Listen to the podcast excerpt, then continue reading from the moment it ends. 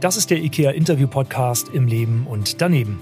Ich heiße Tolga und gemeinsam lernen wir hier in jeder Folge super spannende Menschen kennen. Es geht um das Thema Zuhause, ja, was es braucht, damit wir uns zu Hause fühlen und auch angekommen fühlen.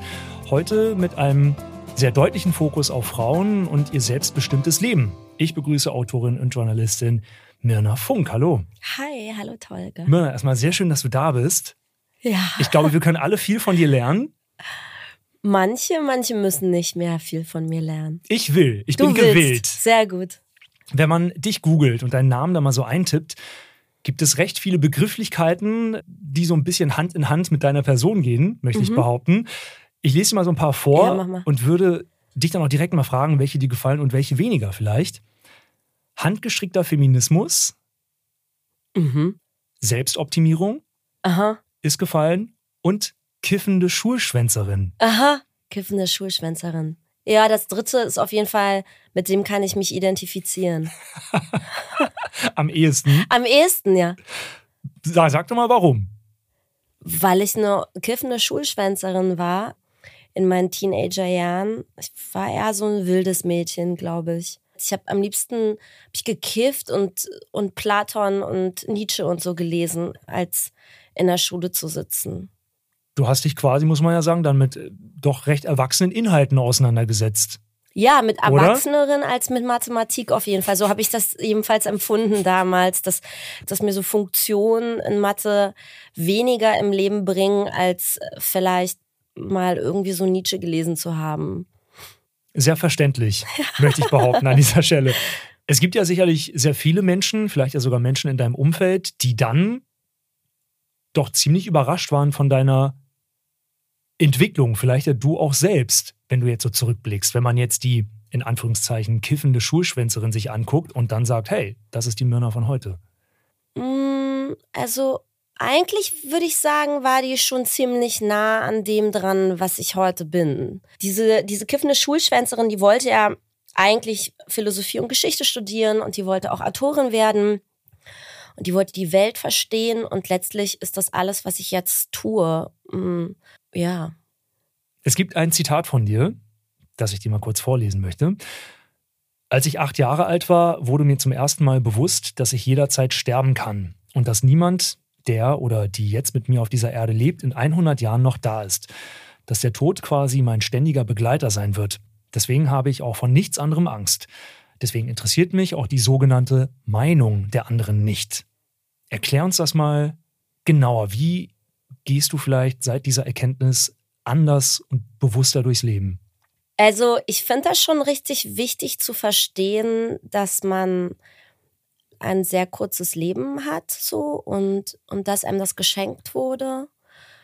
Und diese Erkenntnis, dass man dieses kurze Leben hat, was einem geschenkt wurde, führt zumindest bei mir dazu, dass ich sehr bewusst gerne lebe mit allen Höhen und Tiefen, die das Leben einem schenkt und dass ich aber eben auch nicht so unglaublich viel Kraft verliere, indem ich irgendwie mir so viele Gedanken über das Außen oder andere Leute oder so mir mache, weil es spielt einfach keine Rolle. Also das Wichtigste ist, ein Leben zu kreieren, was einen glücklich macht.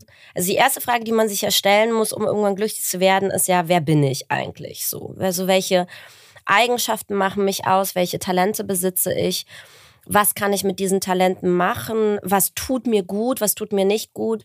Und mich dann darauf zu konzentrieren, Dinge eben zu tun, die mir gut tun und in dem Fall, wie wir ja leben, wenn man jetzt nicht irgendwie reich ist oder geerbt hat oder im Lotto gewonnen oder so, dann auch noch zu schaffen, dass man mit den Dingen, die einem Spaß machen und die einem gut tun, sich über Wasser hält. Das heißt, Miete zahlt und noch eine Banane im Kühlschrank liegen hat. Und das ist natürlich eine große Aufgabe. Also der Mensch als solcher hat natürlich über viele Jahrhunderte ja auch so an Gott geglaubt und daran geglaubt, man müsse also entweder für Gott leben oder für Gott tätig sein oder Gott würde einem irgendwie das Leben schon so richten. Und dementsprechend ist ja das Schicksal des modernen Menschen die Eigenverantwortung für sich selbst. Und der muss man, der muss man sich stellen wollen, ja. Und das tun viele nicht und viele haben Angst davor und diese Angst ist auch berechtigt.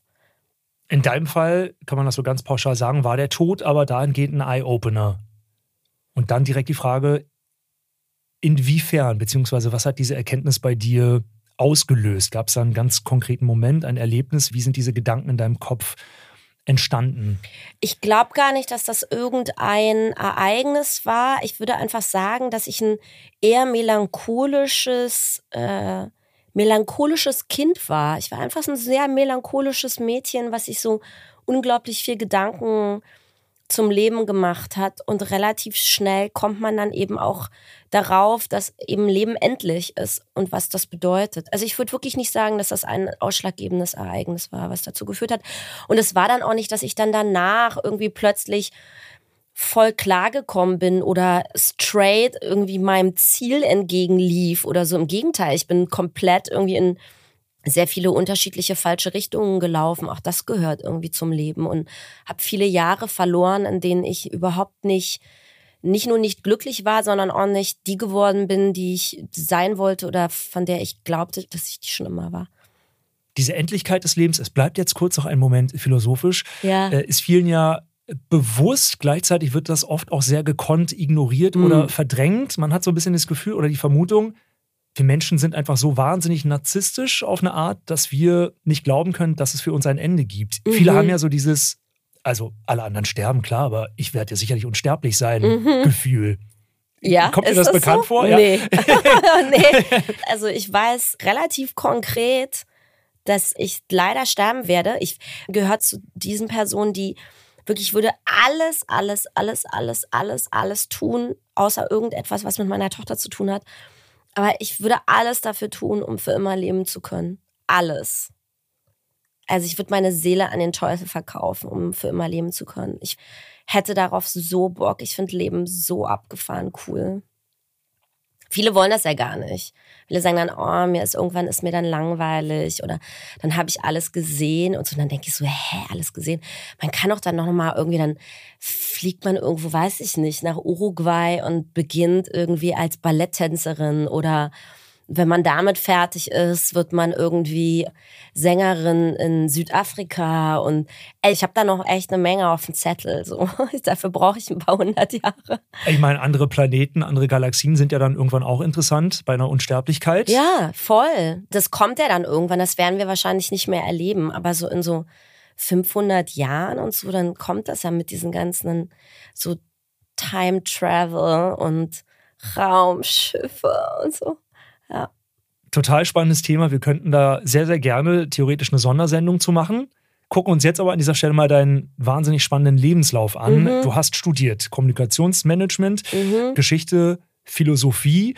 Du hast für diverse Zeitschriften geschrieben, unter anderem auch für die deutsche Vogue. Und schreibst natürlich als Autorin auch Bücher. Gibt es irgendwas, das wir vergessen haben in dieser Aufzählung? Ich schreibe seit jetzt so seit geraumer Zeit auch Drehbücher.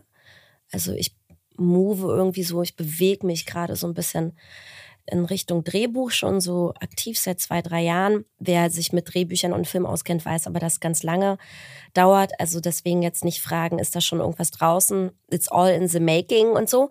Aber das ist auf jeden Fall ein Bereich, den ich mir gerade erobere, weil ich darin gern so die nächsten 20 Jahre dann auch nochmal arbeiten würde. Klingt spannend und die fragen natürlich nicht, ob es da schon was Konkretes gibt. Mm -mm. Das machen wir dann irgendwann, wenn es was Konkretes gibt. Genau. Lass uns mal dein Leben ein kleines bisschen genauer aufdröseln. Wie bist du aufgewachsen? Wie und wo? Ich bin Berlinerin. Ich bin Ostberlinerin. Äh, ich kann auch noch richtig Berlinern, quasi den ganzen Podcast durch, wenn ich wollen würde. Genau, ich bin in Ostberlin aufgewachsen, noch hinter der Mauer und war wirklich so ein, weiß nicht, so ein, ich bin ja in den 90er Jahren Teenager gewesen, das heißt, ich habe dieses ganze Berlin des Postmauerfalls irgendwie so mitbekommen. Ich war so ein Raver-Girl und hatte pinke Haare und war Raven und bin mit 17 ausgezogen und habe gekellnert und an der Bar gearbeitet in verschiedenen Bars und so und Clubs in Berlin und ja, genau. Dann habe ich irgendwann Kommunikation studiert, weil mein NC natürlich irgendwie, also mein Durchschnitt von meinem Abi war halt irgendwie Katastrophe und dann ging natürlich damit nicht so richtig viel. Und dann habe ich ganz lange einfach nur so in der Kommunikation gearbeitet und dann mit 30 eben entschieden, nochmal Philosophie und Geschichte zu studieren. Das, was ich immer studieren wollte, eigentlich. Und dann ging das so weiter. Und dann habe ich relativ stark darauf hingearbeitet, als Journalistin arbeiten zu können und schreiben zu können. Und habe parallel immer in der Kommunikation gearbeitet, um mir mein Leben zu finanzieren. Und habe dann meinen ersten Roman geschrieben, 2014, der dann auch publiziert wurde. Und dann hat sich eigentlich sozusagen so ab 2015 mein Leben schlagartig verändert durch diese Publikation. Und dann wurde ich sozusagen Myrna Funk, die Schriftstellerin. Du hast gerade selber gesagt, mit 17 bist du ausgezogen. Manche würden sagen, perfektes Alter, andere würden vielleicht sagen, oh, ist aber noch ein bisschen jung. Hm. Was hat dich denn da angetrieben oder motiviert, mit 17 auszuziehen? Also ich fand das einfach extrem unnötig, weiterhin mit äh, meiner Mutter zusammenzuleben. naja.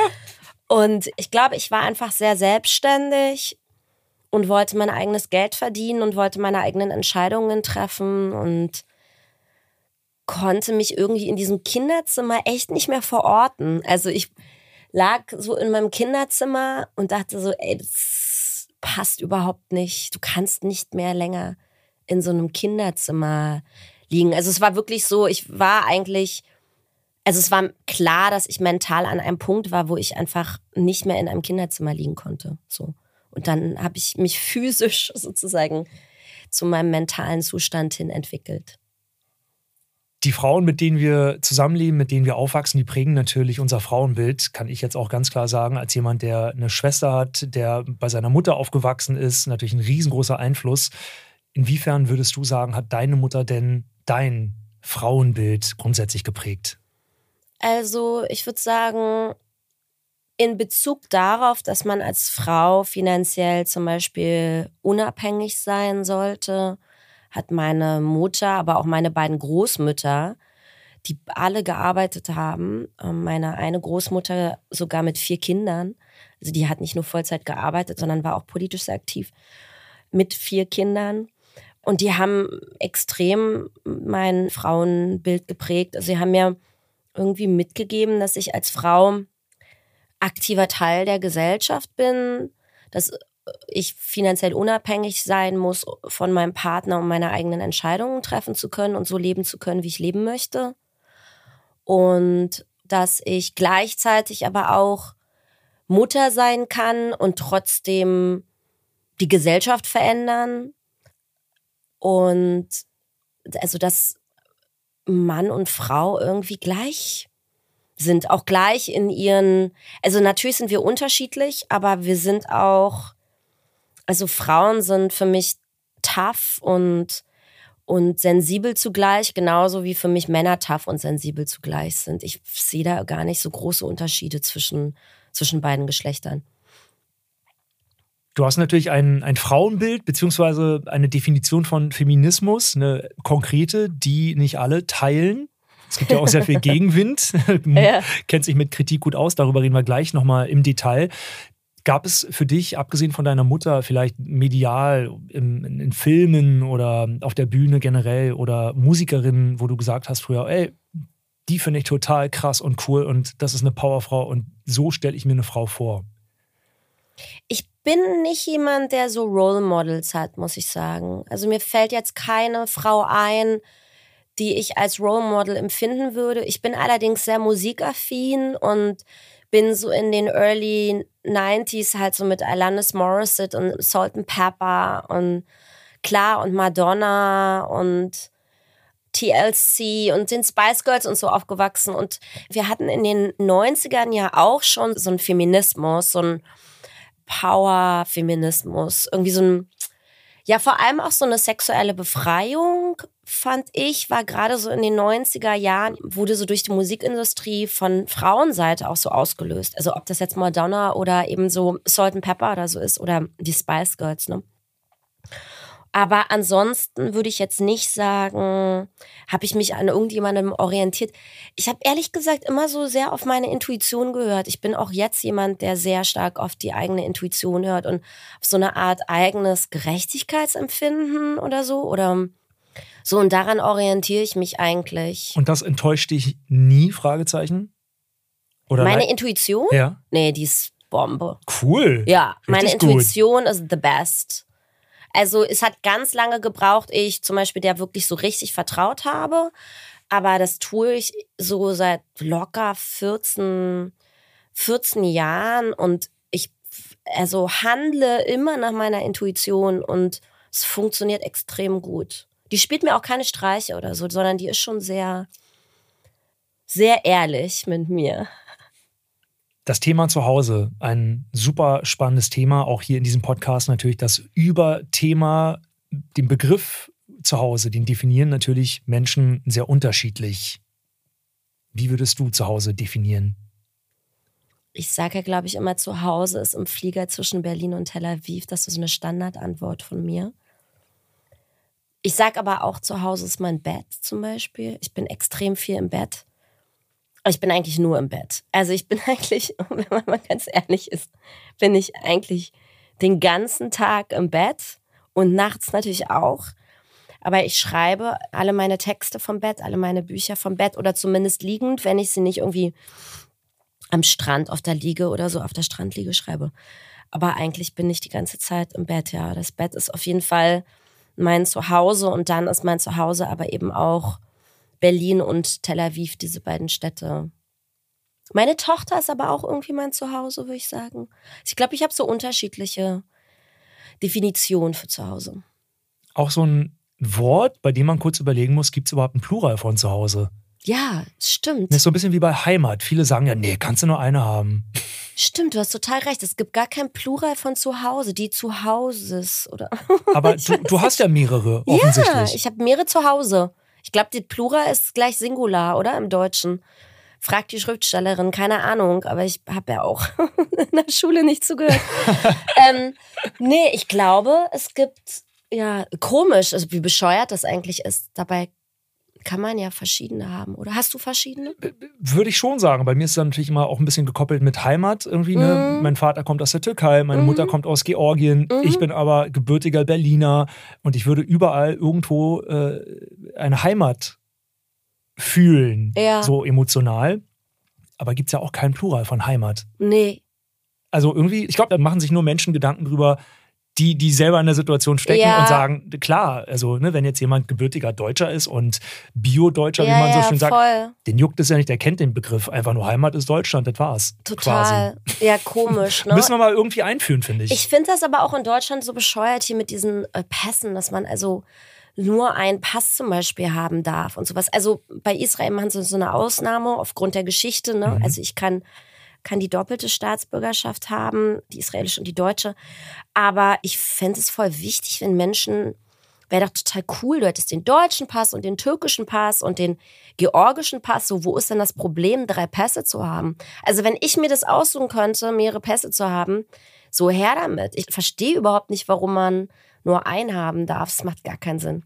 Ja, es gibt so ein bisschen äh, gefühlt den Druck von, man muss sich immer entscheiden zwischen den Parteien. Und für wen bist du eigentlich? Auch bei Fußballspielen, ne? Vielleicht kommt dir das auch bekannt vor. Ja, aber oh, es ist so, es ist so gar ne? nicht mein, es ist so gar nicht mein Denken. Mhm. Also das äh, widerstrebt mir so ganz stark, mich für eine Sache entscheiden zu müssen. Ich halte das auch für eine große Lebenslüge. Nochmal zurück zum Thema Zuhause. Mhm. Tel Aviv, Berlin, zwei sehr unterschiedliche Städte, unterschiedliche Welten. Welche unterschiedlichen Zuhause-Momente bieten dir denn diese Städte und auch Länder?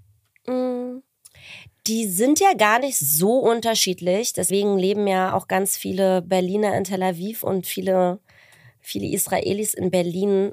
Daher würde ich sagen, ist das jetzt erstmal nicht, wenn man in Tel Aviv aufschlägt, irgendwie ein völlig anderes Leben als in Berlin. Auf der anderen Seite ist da natürlich Meer und Wärme und Palmen. Daher würde ich, ja, also ich konnte nicht nur, ich habe es ja versucht, ich habe ja versucht nur in Tel Aviv zu leben und habe das nicht ausgehalten. Und nur in Berlin zu leben, würde ich auch nicht aushalten. Und mein absoluter Traum ist, und ich will das jetzt auch also noch stärker manifestieren als schon die letzten Jahre, so bis 45 geschafft zu haben, mir eine Wohnung in Tel Aviv zu kaufen und dort dann auch wirklich irgendwie so einen Wohnsitz zu haben und noch mehr da zu sein, als ich es ohnehin schon bin.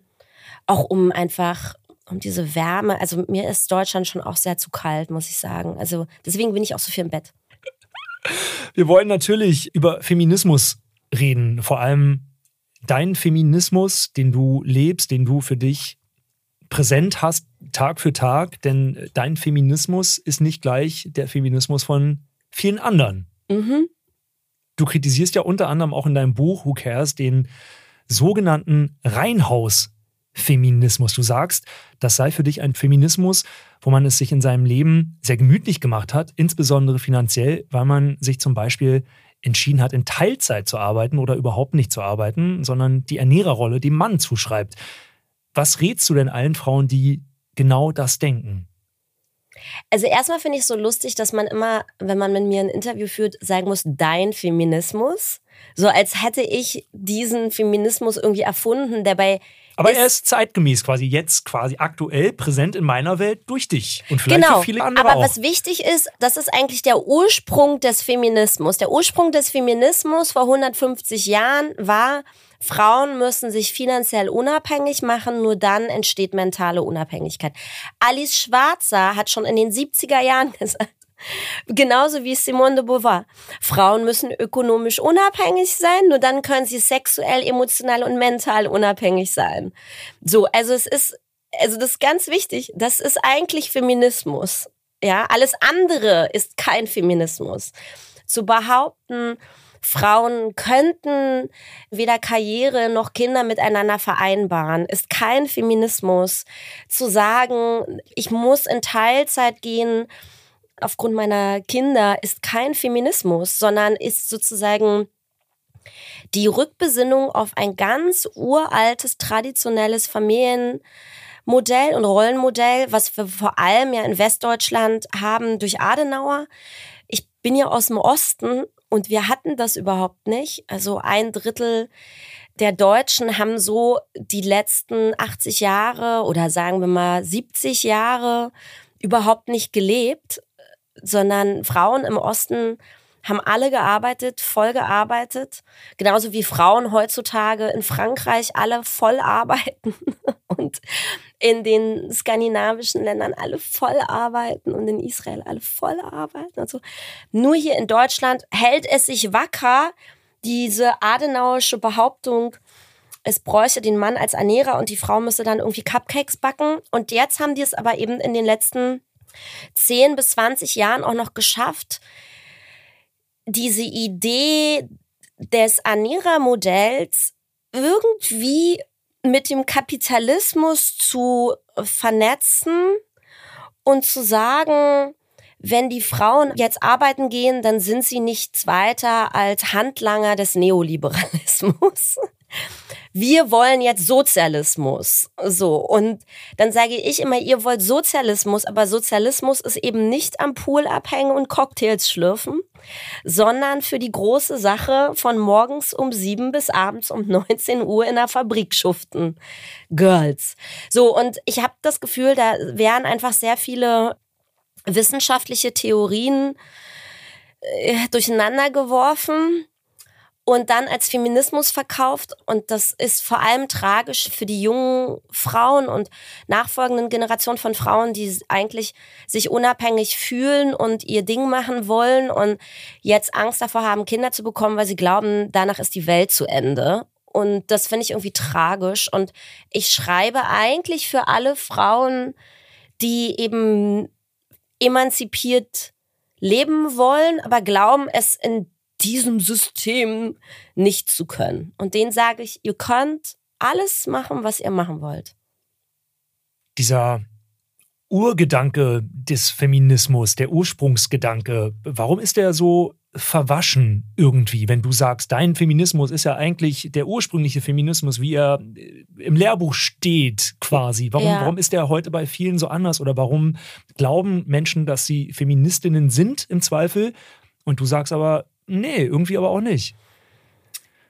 Also meine Vermutung ist, dass die meisten von vor allem, also ja, den deutschen Feministinnen, die sehr laut sind und sich eben sehr feministisch äußern, die meisten von ihnen, also wahrscheinlich 99,9 Prozent, wenn ich sie mir so alle so kurz mal aufreihe und so und mir ihre Biografien anschaue, dann sind sie erstmal alle in Westdeutschland aufgewachsen. Das heißt, sie sind alle mit Müttern aufgewachsen, die entweder gar nicht oder nur in Teilzeit gearbeitet haben. Sie sind mit Vätern aufgewachsen, die die Ernährerfunktion hatten und die natürlich auch kaum anwesend da waren, weil sie sich eben in diesem in ihrem Leben als große Ernährer und, und Weltveränderer es sich sehr bequem gemacht haben, während die Frau eben zu Hause sich um die Kinder kümmerte. Das heißt, die haben eine Welt erlebt, die die ihnen nicht gezeigt hat, was es eigentlich bedeutet, als Frau emanzipiert zu leben. Und sie wollen, glaube ich, mit diesem Feminismus, der sagt, na ja, aber man kann ja auch nicht als Frau, letztlich die Verantwortung, die ihre Mütter hatten, also ihre Mütter entlasten. Also die sagen, naja, ich verstehe schon, ihr konntet eigentlich gar nicht anders. Theoretisch müssten sie aber eigentlich was ganz anderes tun. Sie müssten nämlich ihren Müttern vorwerfen, dass sie so gelebt haben, wie sie gelebt haben und nicht dafür gekämpft haben, anders zu leben. Das tun sie aber nicht. Das mag auch daran liegen, dass sie es vielleicht auch ganz bequem finden. Es mag auch daran liegen, dass ihre Väter geschafft haben, ganze Häuserblöcke in Berlin zu kaufen von dem ganzen Geld, was sie verdient haben.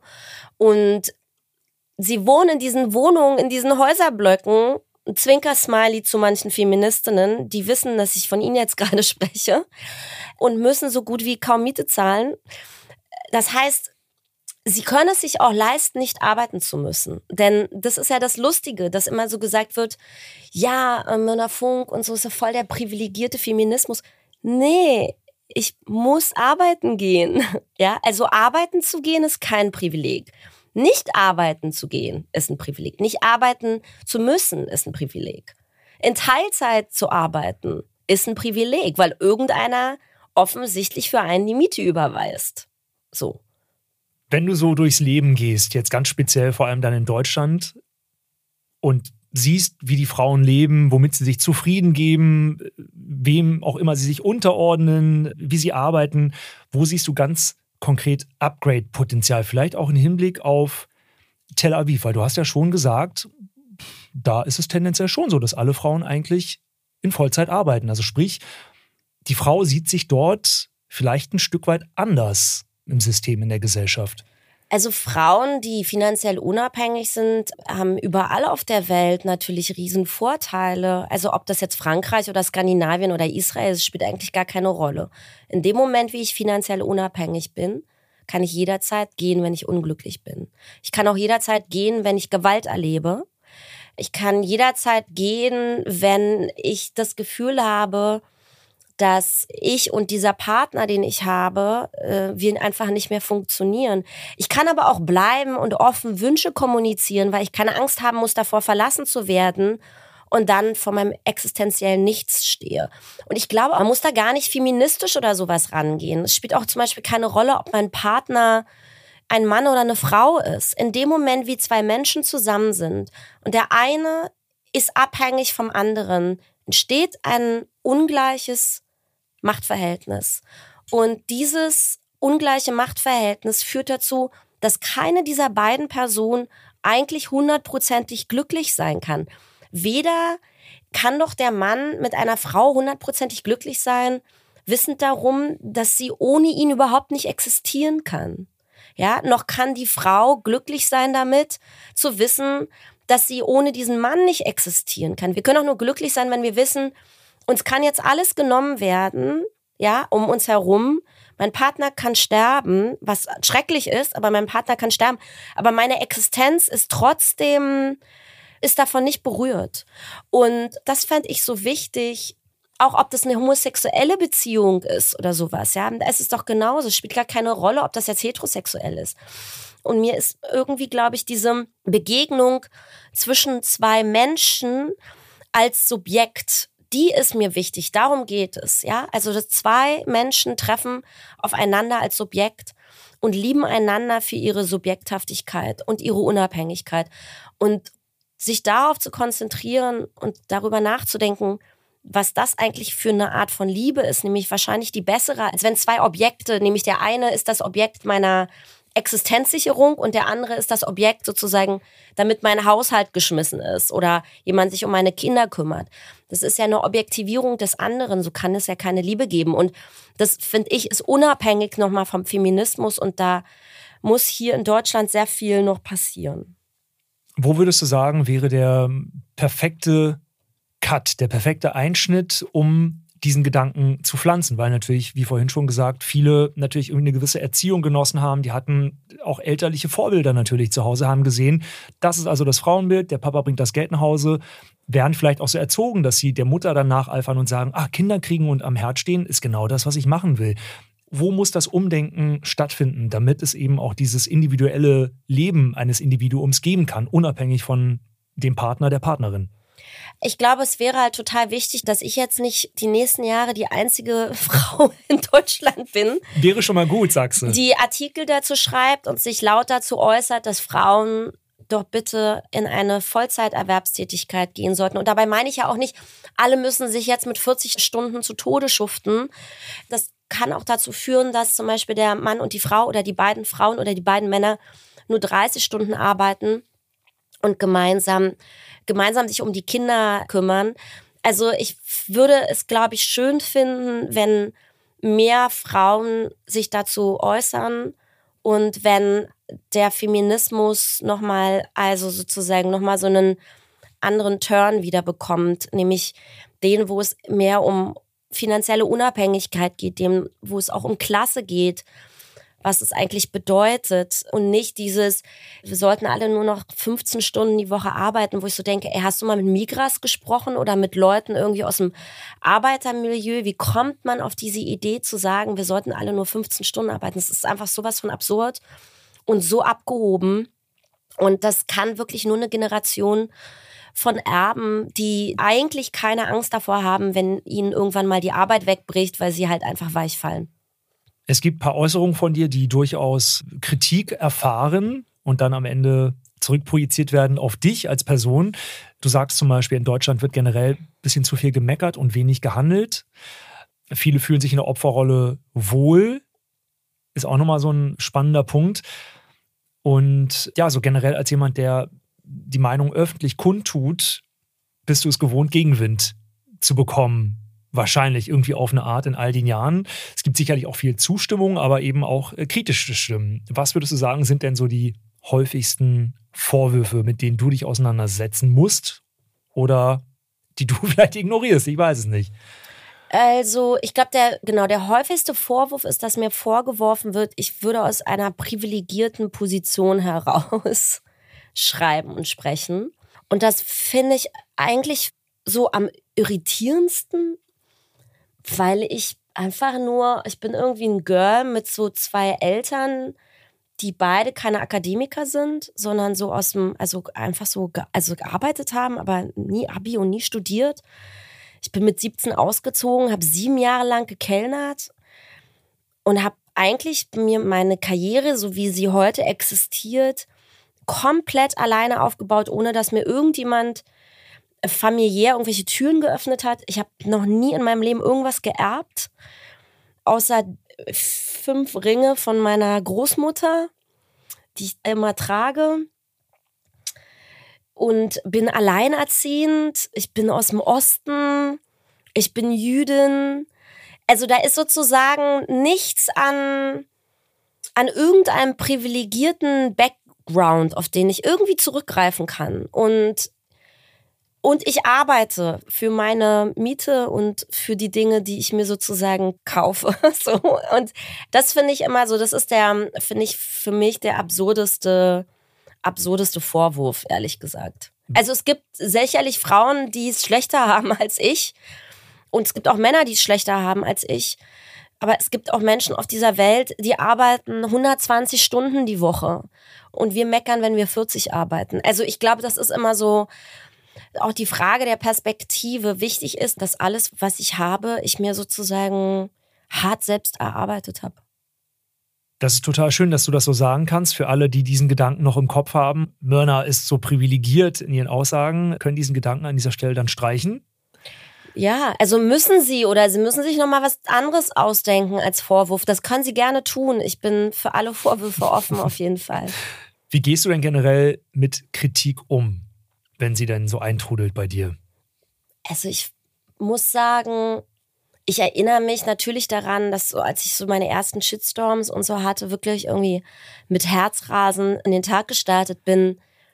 Aber irgendwann, das ist wirklich so ganz interessant, wenn man so einmal so richtig krass hardcore gecancelt wurde, dann ist man post-cancel. Also es ist sozusagen, es kann mir jetzt eigentlich nicht mehr viel passieren und ich schreibe, was ich schreiben will. Ich habe gerade wieder einen Text zur finanziellen Unabhängigkeit und so geschrieben und Eheverträgen und so. Und bei mir ist das ja immer, dass mich gleichzeitig Feministinnen und Männerrechtler angreifen. Und wenn einem das passiert mit einem und demselben Text, ja, dann hat man alles richtig gemacht. Das ist sozusagen der Punkt, wo einem klar wird, dass hier nicht ich falsch bin, sondern dass offensichtlich die beiden gar nicht begriffen haben, wie viele Schnittmengen es bei ihnen gibt, obwohl sie sich als Gegner verstehen, weil Männerrechtler und Feministinnen sind ja eigentlich Gegner, ja? Ist sehr konträr-theoretisch. Genau, aber Fakt ist, dass ich immer von beiden einen Affendeckel kriege, wenn ich zur finanziellen Unabhängigkeit von Frauen schreibe. Und deswegen lasse ich mich da auch gar nicht mehr, das berührt mich alles gar nicht mehr. Ich lese aber auch keine Kommentare oder sowas zum Beispiel. Ne? Also ich bin nicht auf Twitter, ich lese keine Kommentare bin ja vor allem stark auf Instagram und wenn da einer irgendeine Instagram-Story oder so schreibt, dann reagiere ich darauf gar nicht. Ich lösche das dann einfach. Ich bin auch nicht mehr an dem Punkt, zum Beispiel, wo ich bestimmte Behauptungen oder Lügen, die über mich verbreitet werde, glaube irgendwie zu, zurechtrücken zu müssen oder sowas. Es macht Kim Kardashian ja auch nicht. Ja. Ich finde halt, jeder, der solche, also der sozusagen Lügen verbreitet, auch über mich, das spricht sozusagen viel mehr für diese Person, also nicht positiv für diese Person als für mich. Und deswegen lasse ich das mittlerweile wirklich so total gerne, gerne stehen und, amüsiere mich darüber auch ein bisschen. So. Auf Instagram bist du aktiv unterwegs. Mhm. Du hast mal gesagt, du liebst die sozialen Medien, es ist aber super wichtig, damit richtig umzugehen. Was würdest du sagen, machen da tendenziell sehr, sehr viele Leute falsch und wie gehst du konkret mit Social Media um? Indem du ja zumindest schon mal keine Kommentare liest. Ich lese keine Kommentare und ich kommentiere auch so gut wie nicht. Also ich glaube, manchmal habe ich noch mal irgendwann vor Jahren oder so, ich würde keinem mehr, ich würde auch nicht mehr ganz viele Leute meinen immer ständig, sich irgendwie äußern zu müssen zu allem Möglichen, was irgendeiner sagt oder schreibt oder denkt. Aus so eine Idee käme ich gar nicht. Also das ist einfach, lass doch diese Position des anderen oder die Perspektive des anderen einfach stehen. Also ich glaube, das müssen wir jetzt nochmal lernen, die nächsten 20 Jahre. Diese Medien sind ja auch jung. Instagram gibt es seit was, 2012 oder sowas oder 11 oder 10. Also Facebook gibt es so seit 2005. Also wir sind ja eigentlich erst seit rund 20 Jahren mit diesen sozialen Medien konfrontiert und wir müssen lernen, damit umzugehen, genauso wie wir lernen mussten, Feuer zu machen und Hütten zu bauen und so oder Waschmaschinen zu benutzen. Also ich bin da auch ehrlich gesagt immer so ganz humble mit der Menschlichkeit. Also wir müssen uns auch Zeit geben, diese Neuerungen und gesellschaftlichen Veränderungen überhaupt erstmal zu begreifen und mit den Lernen umzugehen. Und dazu gehört eben auch Social Media und das werden wir aber lernen. Ich bin eher sozusagen Kultur optimistisch und nicht pessimistisch. Du hast schon äh, die sehr, sehr berühmte Kim Kardashian vorhin namentlich kurz erwähnt. Mhm. Auf Social Media natürlich auch ein Superstar. wie Menschen sich auf Social Media präsentieren und privat sind, sind ja nochmal komplett unterschiedliche Paar Schuhe. Das können wir, glaube ich, so ganz pauschal mal sagen. Mhm. Da wird ja dann oft auch von falschen Vorbildern gesprochen, weil sie sich eben vielleicht anders präsentieren, als sie vielleicht in Wirklichkeit sind. Und das macht bestimmt, vor allem auch bei jungen Menschen, hier unter Druck. Experten und Expertinnen sagen ja auch, Social Media kann im Zweifel auch krank machen. Gibt ist mein Eindruck, oft auch junge Mädchen, die dann vielleicht falsche Vorbilder haben oder eben dann, das ist dieses klassische Bild von, sie ist Topmodel, also ich muss so aussehen, damit ich Erfolg habe und irgendwann einen tollen Mann finde. Was findest du denn an Social Media vielleicht in Hinsicht auf Frauen und Selbstbestimmung auch gefährlich, vielleicht ein Stück weit?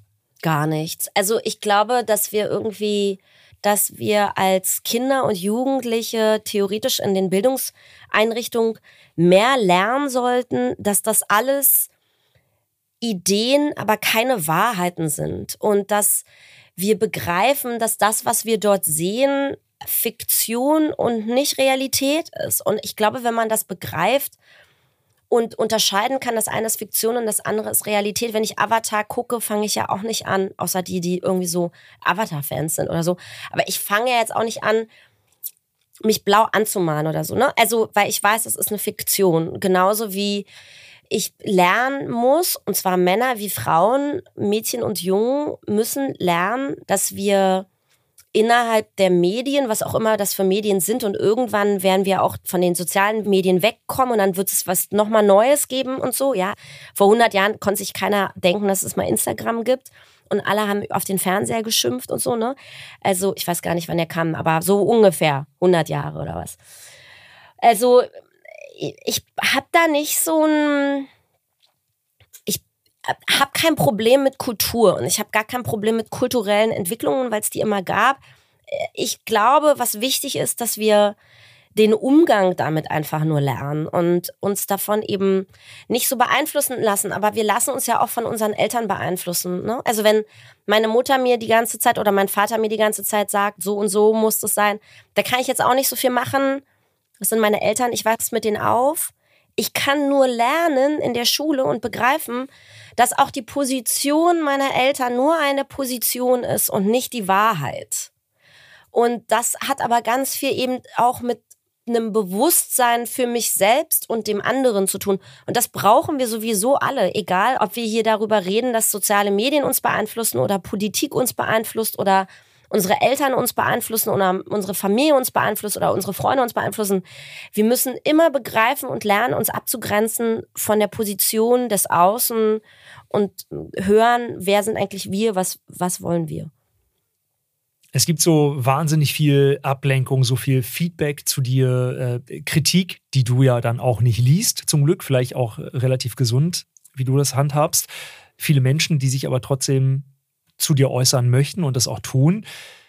Wie schaffst du es denn für dich in deinem eigenen Leben, einen Wohlfühlraum zu schaffen und einfach diese Ruhemomente zu finden, wo du sagst, oh, das mache ich und dann fühle ich mich zu Hause, trotz der ganzen Berieselung von außen? Also erstmal gibt es ja auch ganz viele Nachrichten, die ich vor allem privat bekomme von Frauen, die sich bestätigt fühlen ne? und die total dankbar sind und die total froh sind, die sind halt nicht so laut in der Öffentlichkeit, weil die halt von morgens um acht bis abends arbeiten gehen und nicht so viel Zeit haben, rumzutwittern. Aber es gibt diese Frauen erstmal, äh, es gibt aber auch Männer, die mir eben positive Nachrichten schreiben und die brauche ich selbstverständlich auch und das kann man immer jederzeit machen und ich freue mich dann und dann wird es mir ganz warm so ums Herz und so. Aber ansonsten meine Freunde sind mir extrem wichtig und die sind auch ein Ruhepool für mich. Ich habe ähm, einen sehr tollen, lustigen, liebevollen Freundeskreis. Ich lache extrem viel und extrem gerne. Mm. Sex ist für mich ein, also ist, äh, ist ein Wohlfühlmoment. Also so, da kann ich so cool abschalten und so. Und das mache ich voll gerne. Schlafen ich weiß nicht, ich bin nicht so ein, ich brauche auch nicht so, also ich mache schon auch gerne so Massagen und so, aber ich, ich habe auch Yoga, ich mache Sport, ich mache so alles Mögliche, aber ich definiere sozusagen darüber nicht mein Leben. Ich halte das alles für so, das ist so Teil von allem. Ich brauche das so alles, um, um mich gut zu fühlen. Ich koche zum Beispiel auch total gerne und gut, ja. Aber ich muss jetzt nicht auf Insta eine Kochsendung machen. Also ich finde, es ist irgendwie alles, es gehört sozusagen alles so zum, zum Leben, ohne daraus ein Lebenskonzept zu machen.